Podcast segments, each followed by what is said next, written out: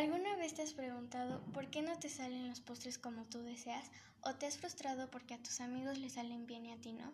Pues yo sí, así que quédate en este primer episodio y te daré algunos tips para que te salgan bien los postres.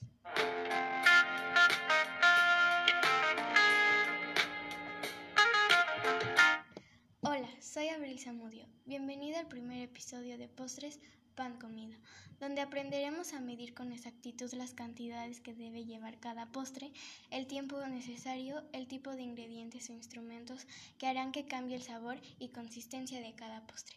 Primer tip, la práctica hace al maestro. No te desesperes, te aseguro que la primera vez no te va a salir como lo deseas, pero si sigues practicando, te aseguro que lo lograrás.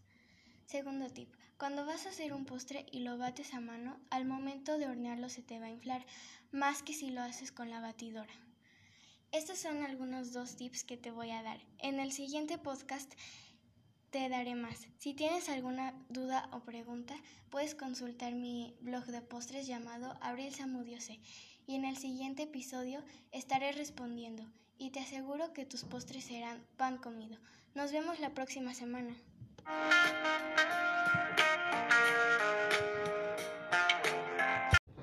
Creo que todos hemos tenido problemas con las matemáticas. Así que en esta ocasión estaré hablando sobre multiplicación de fracciones.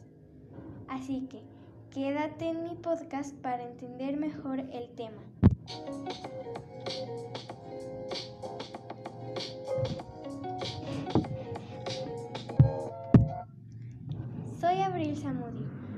Explicarte el tema de multiplicación de fracciones.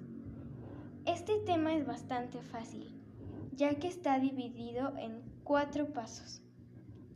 Primer paso. Lo primero que tienes que saber es que el numerador es la parte de arriba de una fracción y el denominador es la parte de abajo. Por ejemplo, 3 cuartos. En este caso, el 3 será nuestro numerador y el 4 nuestro denominador. Segundo paso. Lo, que, lo primero que tienes que hacer es multiplicar el numerador de la primera fracción por el numerador de la segunda fracción y el resultado se colocará en el numerador. En este caso, si yo quiero multiplicar 8 cuartos por 5 sextos, multiplicaré 8 por 5 es igual a 40 y lo, y lo colocaré en, en el numerador de mi resultado. Tercer paso. Ya que tengas el numerador, vas a sacar su denominador. Este se sacará multiplicando el denominador de la primera fracción por el denominador de la segunda fracción y el resultado se colocará en el denominador de la fracción. En este caso, yo voy a hacer 8 cuartos por quintos sextos y multiplicaré 4 por 6 es igual a 24 y lo colocaré en el denominador de mi fracción. Cuarto paso. El cuarto y último paso se simplificará el resultado por 2, 3, 4, 5, 6, 7, etc. A mí me salió 40 24 En este caso voy a simplificarlo por 2. 40 entre 2 es igual a 20. 24 entre 2 es igual a 12.